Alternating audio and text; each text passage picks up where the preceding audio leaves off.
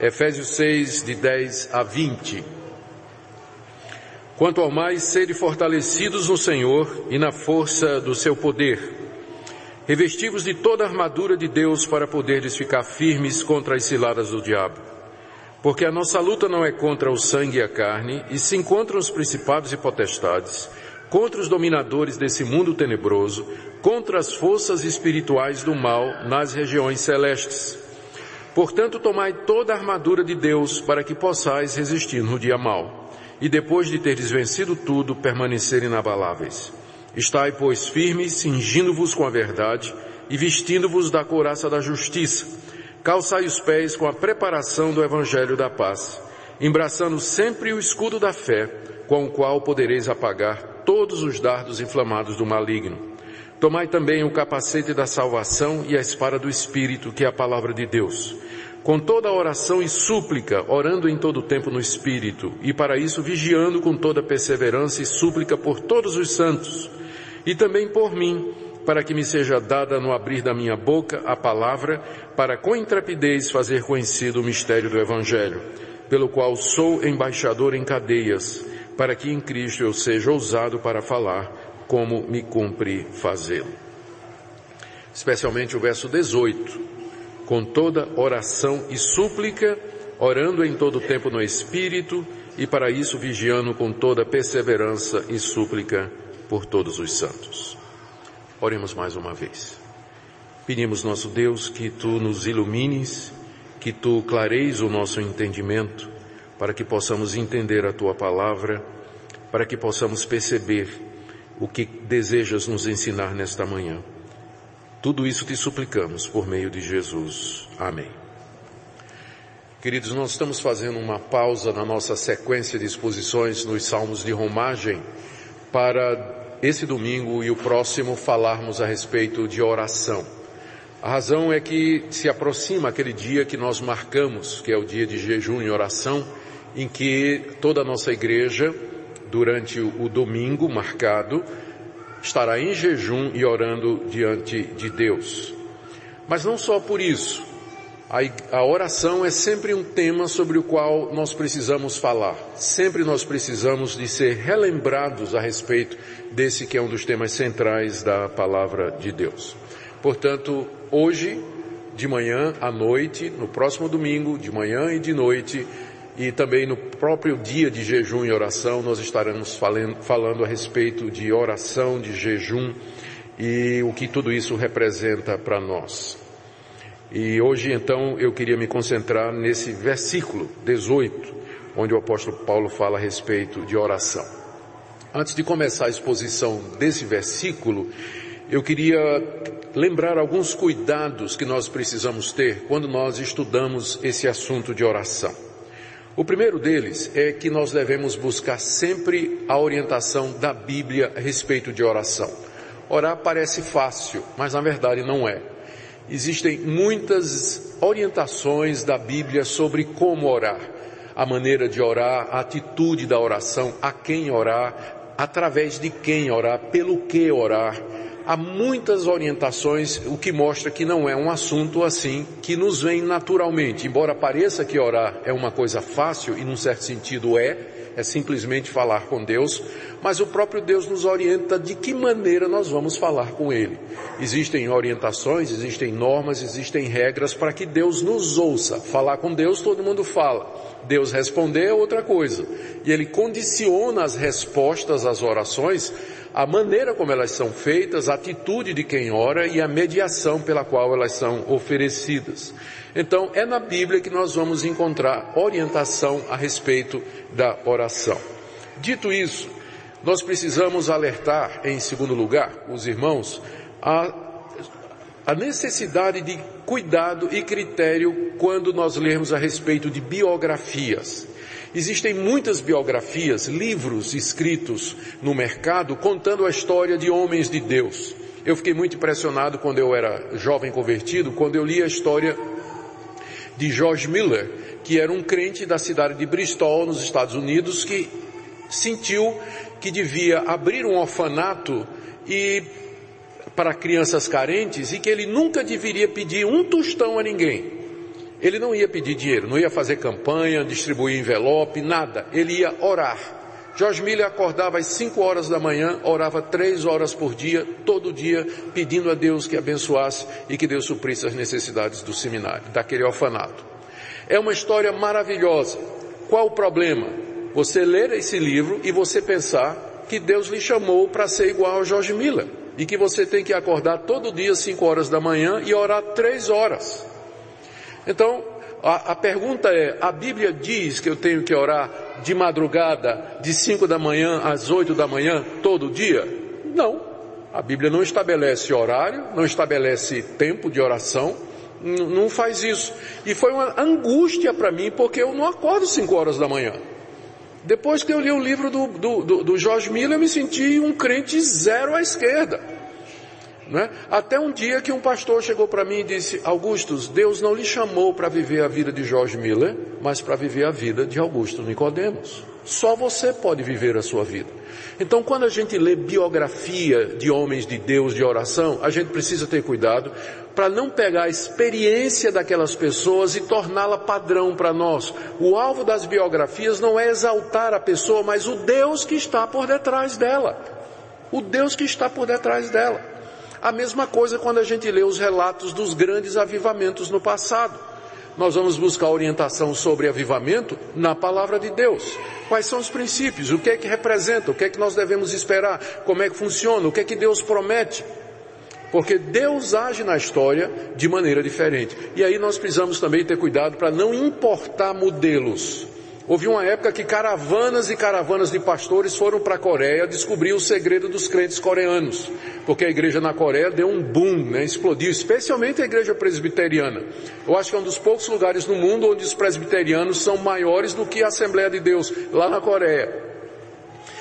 E o pessoal queria saber o segredo e foram lá e descobriram que os coreanos acordam todos os dias de madrugada para orar. E eles vieram animados, disseram, é o segredo do avivamento e tentaram implantar o um modelo no Brasil. Vários pastores, caravanas inteiras. Eu não conheço uma igreja onde esse modelo pegou no Brasil. Porque brasileiro, vamos falar sério. Né?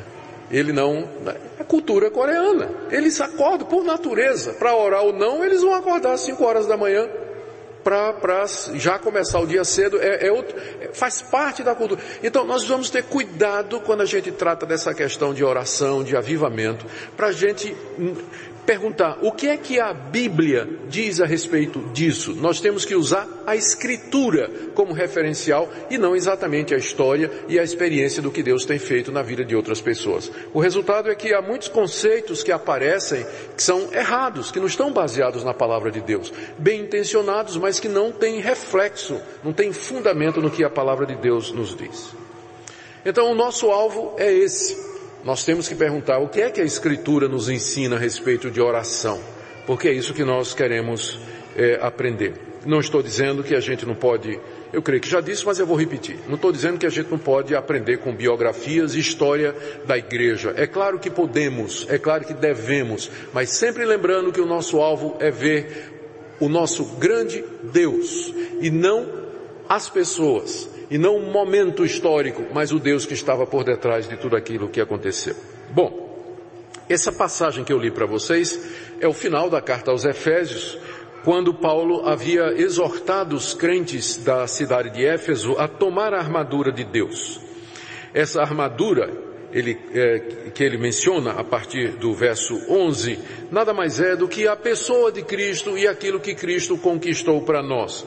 Tomar a armadura de Deus é se revestir de Jesus e de todos os benefícios que ele nos conquistou na cruz do Calvário. A razão para nós nos revestirmos da armadura é porque nós estamos em guerra. Há uma guerra espiritual acontecendo. Paulo descreve essa guerra no verso 12. Nossa luta não é contra pessoas, mas contra o diabo e os seus anjos. Por isso nós precisamos da armadura de Deus.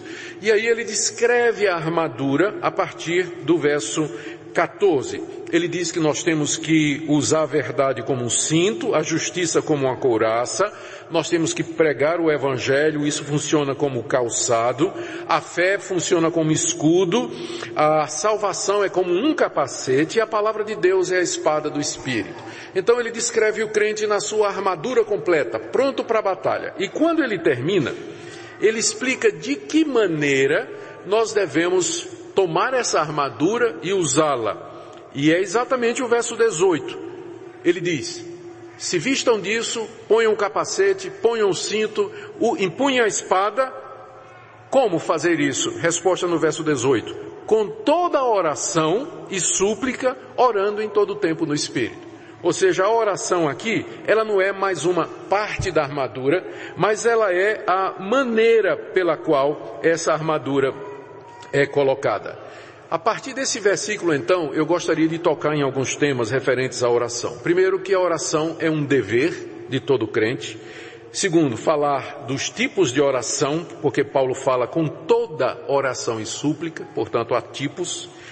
Terceiro, o que é que significa orar em todo o tempo? Quarto, o que é orar no Espírito.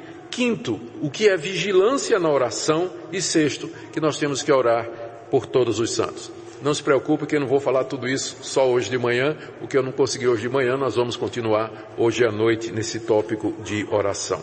Então vamos começar, nós vamos começar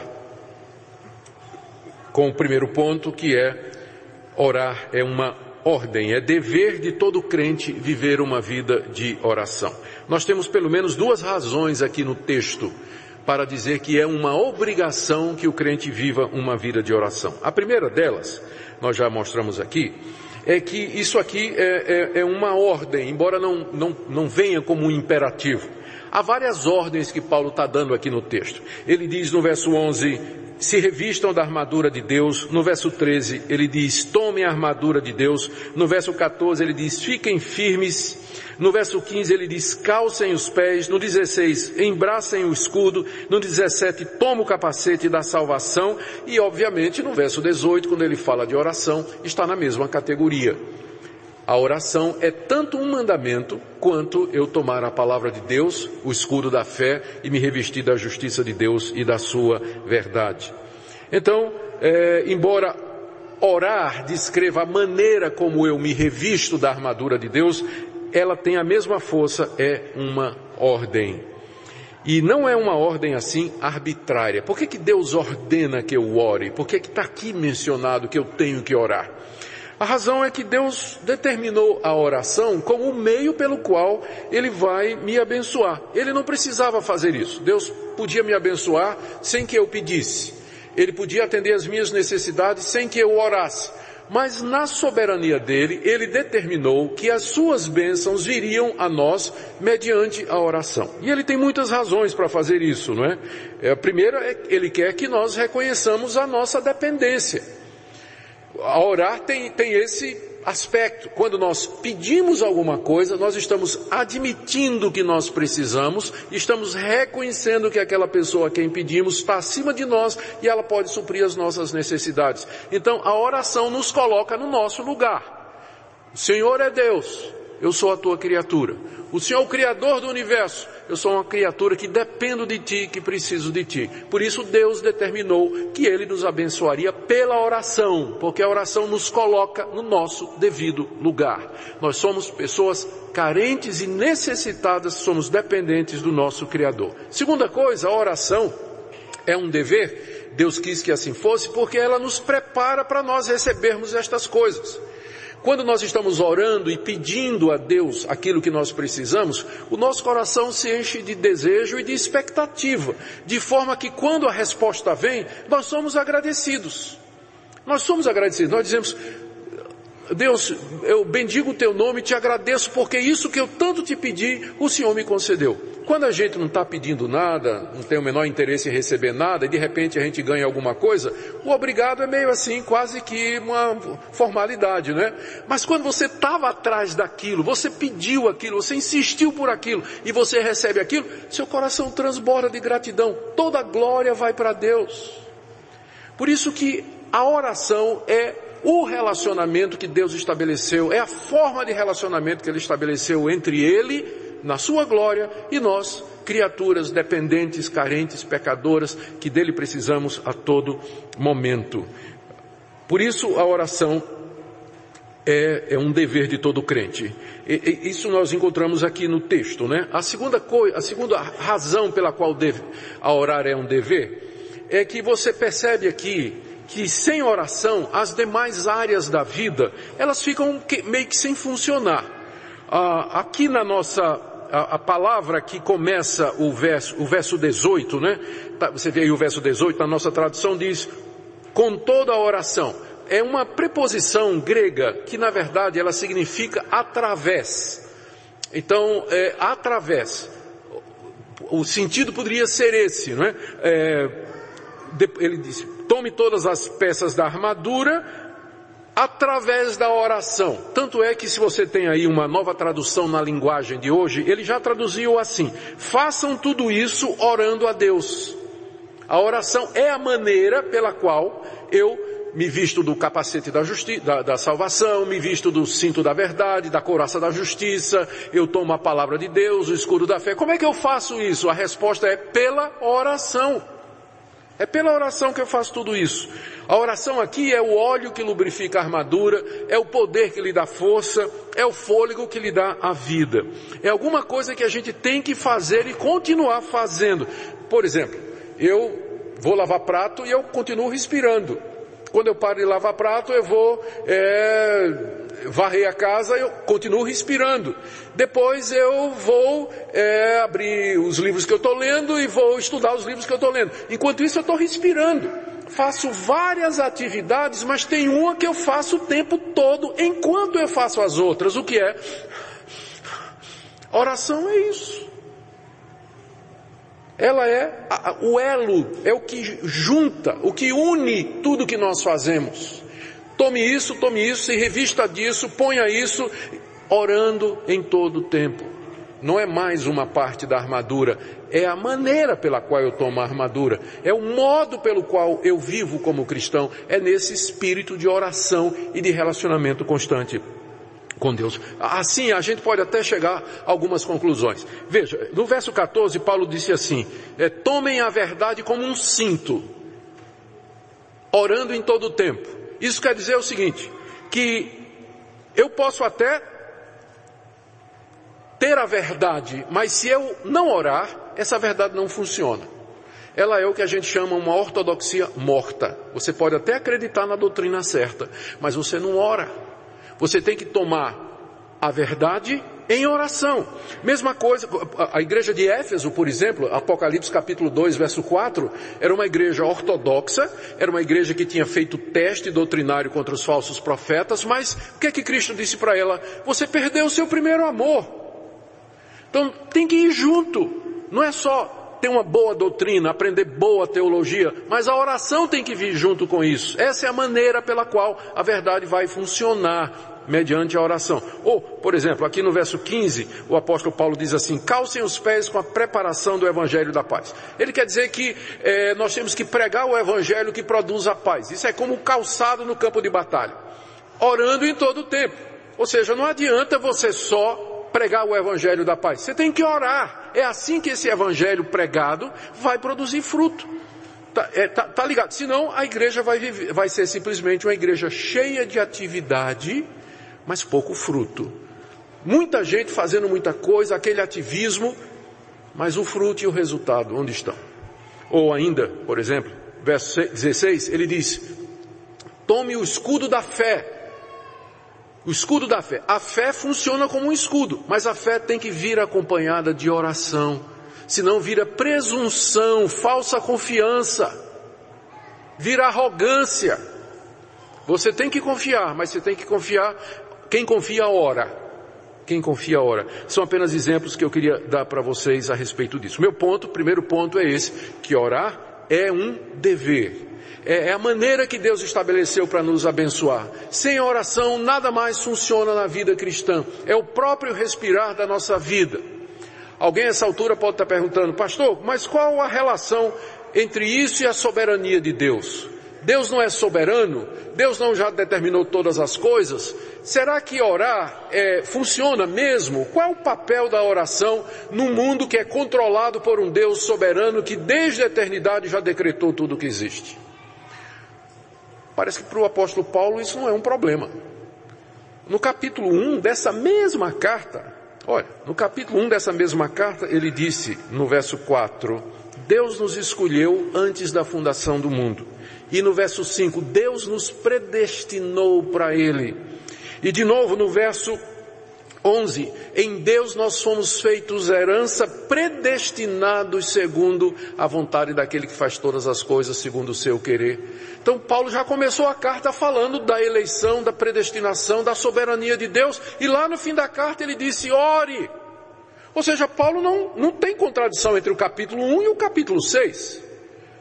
Ou seja, o fato de que Deus me escolheu, me predestinou, que Ele é soberano, que Ele decretou tudo o que existe, não altera essa ordem. Você tem que orar. Você tem que se relacionar com Deus. Você tem que buscar a Deus. Como a minha oração funciona e funciona de verdade nesse mundo de Deus, mesmo que Deus já desde a eternidade já sabe o que eu vou pedir, já deu a resposta e tudo mais, isso não é uma resposta que nós encontramos com facilidade. A Bíblia não explica como é que isso se relaciona. O que a Bíblia faz é dizer essas duas coisas. Deus é soberano, mas você é responsável. Deus já decretou tudo o que vai acontecer, mas é sua responsabilidade orar, pedir as coisas, buscar a Deus e fazer e tomar as decisões decisões corretas. Então não tem nenhuma incompatibilidade na cabeça do apóstolo Paulo entre o capítulo 1, Deus é soberano, e o capítulo 6, é seu dever orar. Então não fique, tem gente que fica assim, angustiado, eu vou orar. Mas para que orar? Aí, fica né, tentando resolver esse quebra-cabeça que há dois mil anos os teólogos não resolvem. Que Deus é soberano e você tem que orar. Então em vez de ficar discutindo, faça o que a Bíblia diz. Ore. Ore. E você vai ver como na prática funciona. Você ora a um Deus que é soberano. Um Deus que antes da palavra sair da boca ele já sabe, mas mesmo assim ele quer ouvir. Ele quer ouvir você dizer, ele quer ouvir você pedir. Porque a oração nos coloca no nosso devido lugar. Meu segundo ponto nessa manhã é os tipos de oração. Veja o que Paulo diz no verso 18. Ele diz que nós temos que vestir a armadura de Deus com toda oração e súplica. O que é que significa toda oração e súplica? Significa todo tipo de oração. Há muitos tipos de oração na Bíblia. Eu quero destacar apenas quatro que são os tipos mais comuns que aparecem na Escritura. A primeiro, o primeiro tipo de oração que nós encontramos na Bíblia é aquela oração que é súbita, repentina e não preparada. Quando a gente levanta a alma a Deus, a gente se eleva em espírito até Deus de uma forma que não estava programada. Eu vou dar dois exemplos aqui da Bíblia, podia dar muitos. Lá no Antigo Testamento, no livro de Neemias, capítulo 2, verso 4, tem aquele momento em que Neemias, que era um oficial do rei, ele estava muito preocupado com o povo de Israel que estava lá no cativeiro. E ele estava servindo ao rei Artaxerxes, que era o rei que comandava o império que mantinha os judeus prisioneiros. E deu alguma coisa lá na cabeça do rei, Deus, não é? Que o rei resolveu, olhou para Neemias, né? Viu Neemias era um crente, Neemias estava triste, pensando no seu povo, e o rei disse assim, deu um estalo no rei, chamou Neemias e disse, Neemias vem cá, o que está preocupando você? Eu sou o rei, eu sou o soberano aqui do mundo. O que é que você quer que eu faça por você? Aquele era um momento decisivo. Neemias tinha que dar uma resposta. E a Bíblia diz que Neemias então orou ao Deus do céu. Deve ter sido uma oração assim de cinco segundos, tipo assim, Deus, eu não esperava isso, por favor, me ajuda agora no que eu vou dizer. E aí ele disse para o rei, eu queria que o senhor mandasse nosso povo de volta nos libertasse do cativeiro. E Deus atendeu o pedido. O rei disse, então pode ir. Uma oração que não era programada, na bucha, na hora. Ele não tinha pensado naquilo. E de repente era o momento de orar. E ele levou, elevou o coração diante de Deus. E Deus atendeu aquela oraçãozinha curta. Deve ter sido 10 segundos no máximo, alguma coisa assim. E mudou a situação de um império com a oraçãozinha daquela. Quer outro exemplo? O rei Davi. O seu filho Absalão tomou o trono, tomou a cidade, expulsou Davi, queria matar Davi, Davi sai correndo da cidade, e quando ele está saindo da cidade, chegam os amigos dele e diz, olha, o teu conselheiro Aitofel se passou para o lado do teu filho, ele vai aconselhar teu filho contra ti. E ali, fugindo, né, Deus, Davi levanta a, a, o coração para Deus e diz, Deus, transtorna o conselho de Aitofel. Faz com que ele diga coisa ruim e errada e não deu outra. A primeira coisa que Aitofel fez, é, a, né, a vaca foi pro brejo, Absalão perdeu a revolta. Foi aquela oraçãozinha, fugindo de casa, não estava sozinho num lugar quieto, silencioso, ouvindo música evangélica, é, lendo a Bíblia e orando a Deus. Ali na angústia da batalha, ele levantou a voz a Deus e Deus ouviu a oração. Então há muito disso na Bíblia. Orar é algo que você não planeja. Quer dizer, você planeja, mas muitas das orações, a maioria delas que nós fazemos, elas não são planejadas, é no dia a dia. É no dia a dia, a cada momento, a cada situação, nós estamos orando, levantando o coração a Deus. Às vezes orações curtinhas, não planejadas. E às vezes, até sem palavras. Quantas vezes em situações difíceis a gente fica até sem palavras diante de Deus? Spurgeon disse que orar tem certos mendigos que eles não falam nada, eles simplesmente ficam sentados lá na calçada e só olhar para aquele mendigo você sente vontade de dar alguma coisa. Ele não está pedindo nada, mas você vê a miséria dele e chove dinheiro. Então às vezes é exatamente isso, não precisamos nem de palavra. A gente está numa situação, a gente levanta o coração para Deus, a gente não sabe nem o que dizer. São gemidos que brotam do nosso coração, anseios. A gente olha para Deus, não, não sabe nem o que dizer, mas Deus viu a nossa situação.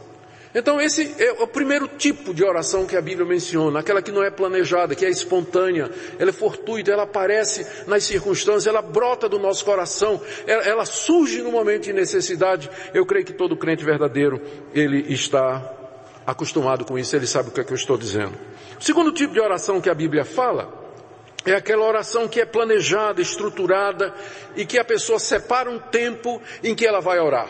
Isso é uma prática dos cristãos há muito tempo aprendida com os judeus. Os judeus tinham três horas no dia, três momentos no dia em que eles paravam o que estavam fazendo. Se eles estavam em Jerusalém, eles iam para o templo. Se estavam fora de Jerusalém, eles se ajoelhavam voltados para o templo. Três vezes no dia, eles clamavam a Deus, oravam a Deus. Era programado, estava certo, é horário fixo, sabia direitinho o que ia fazer.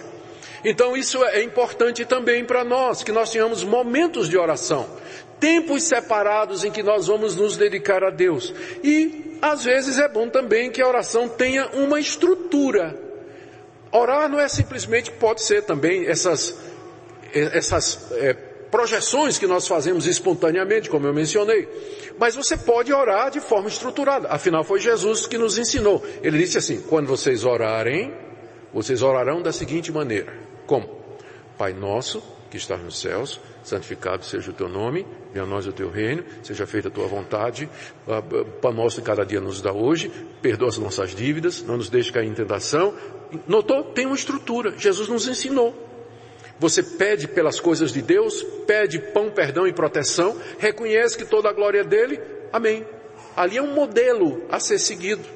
Ou seja, você pode ter um momento de oração em que você tem uma oração estruturada. Você sabe exatamente o que é que você vai fazer. Começa com adoração, vai para petição, faz confissão de pecados, tempo de adoração, canta louvores a Deus, lê a Bíblia. Você tem aquele momento com Deus separado e preparado. Isso é uma maravilha. Que bênção quando os crentes sabem fazer isso e gostam de fazer isso.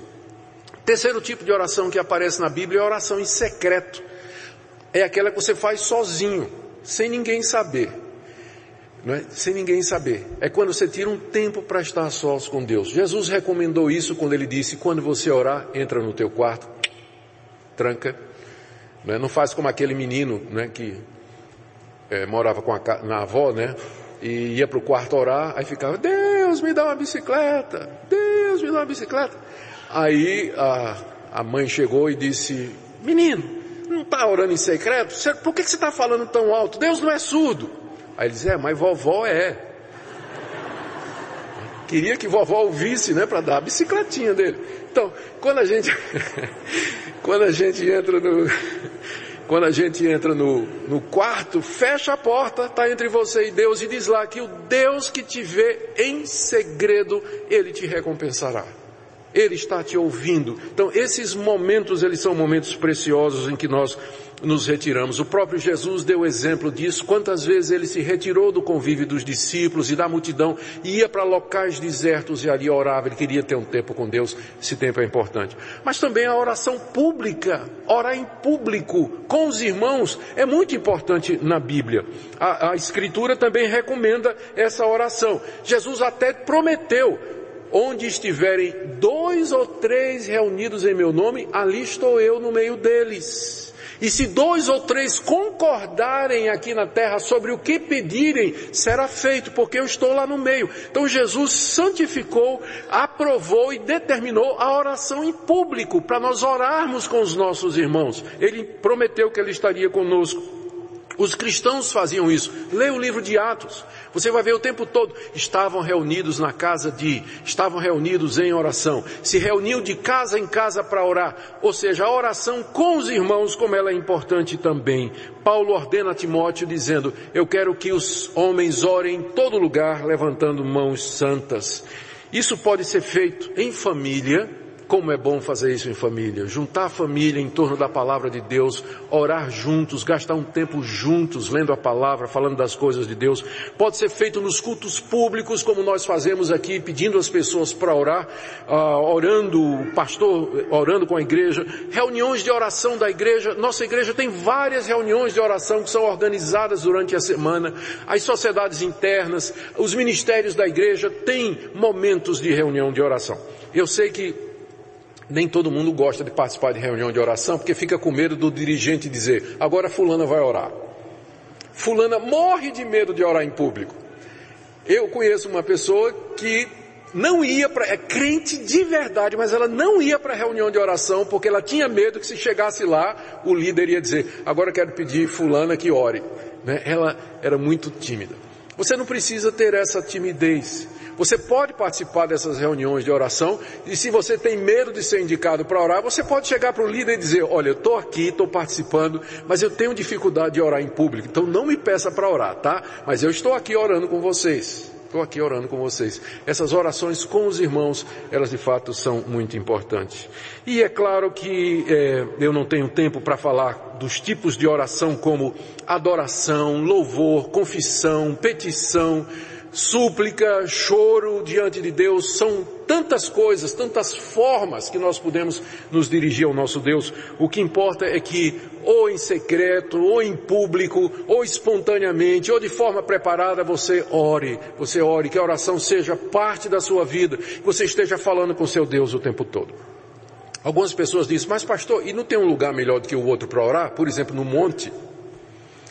E a oração lá no Monte Sinai em Jerusalém? Orar no vale, pastor. Será que tem algum lugar onde a oração tem mais efeito? Absolutamente não. Antigamente, quando havia o templo de Jerusalém, no Antigo Testamento, Deus havia determinado que ali seria o local em que ele responderia orações.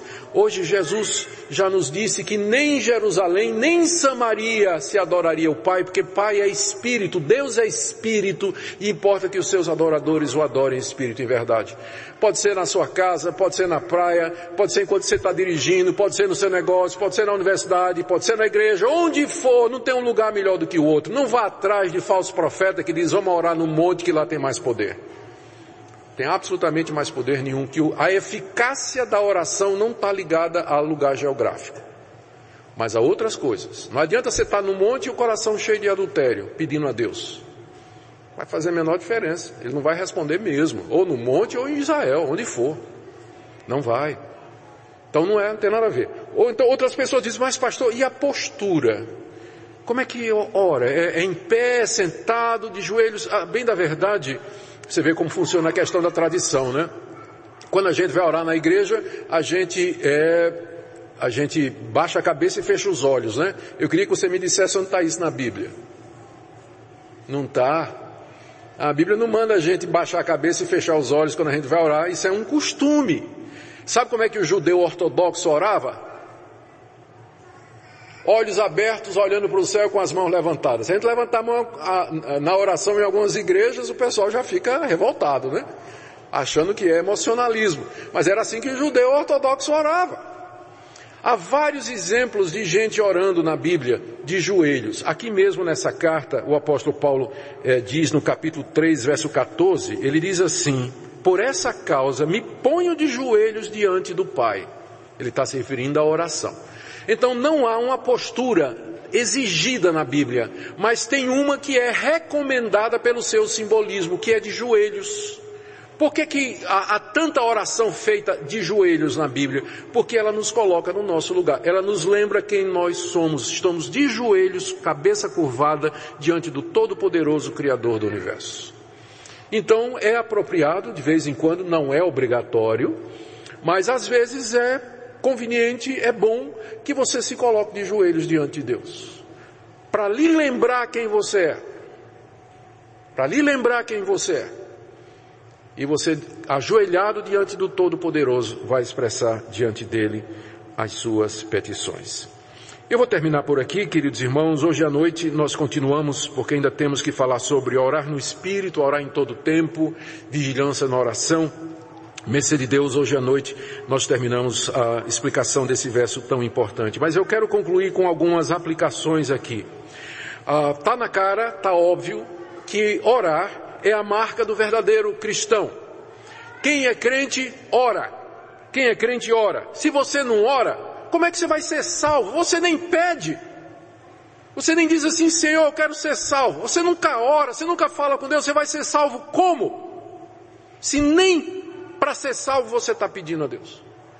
Então, se você não tem uma vida regular de oração, orando em todo o tempo, se dirigindo a Deus várias vezes por dia, então eu quero que você faça essa pergunta: por que é que eu não oro? Por que, é que eu não tenho vontade de falar com Deus? Por que, que orar para mim é uma coisa estranha? Eu tenho que fazer tanta força, ah, é difícil, é complicado. Por que, que, por que isso? Eu queria que você se perguntasse nessa manhã.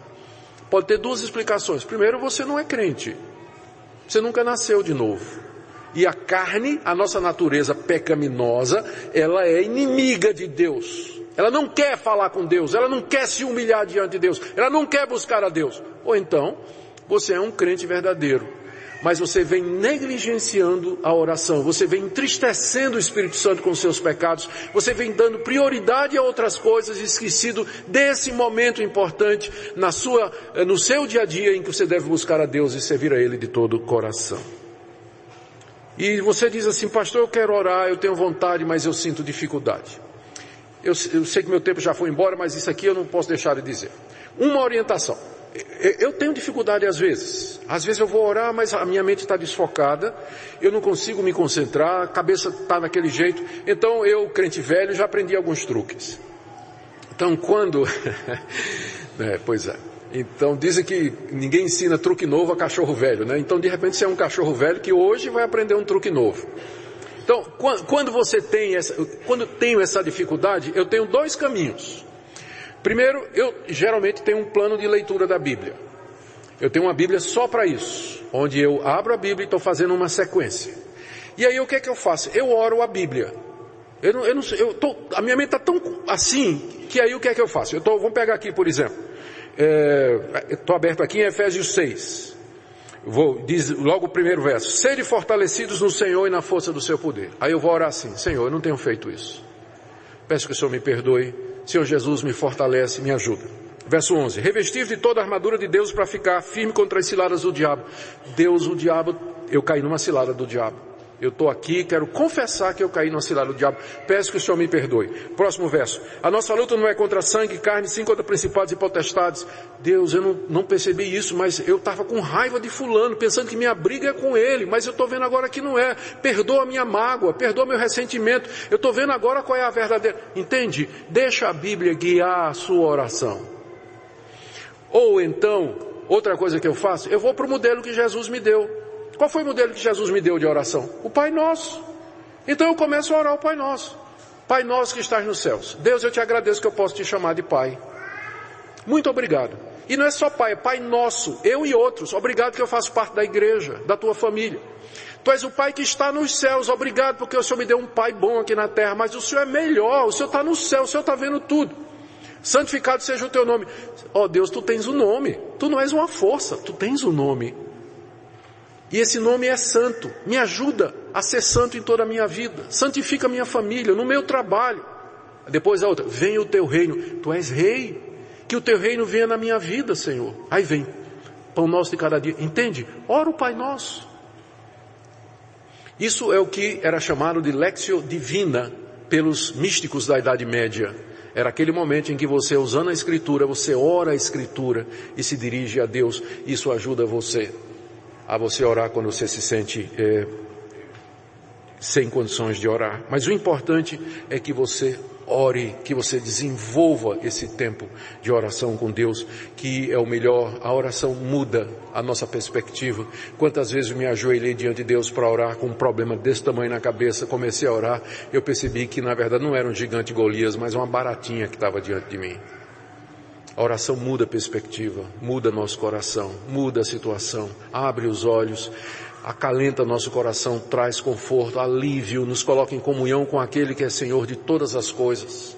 Eu queria que você ficasse estimulado por isso nessa manhã e tomasse hoje de manhã a decisão de que você vai voltar a orar, de que você vai se dedicar a orar, que você vai aprender a orar para o bem da sua alma e para o bem de todos aqueles que precisam ser abençoados com sua oração.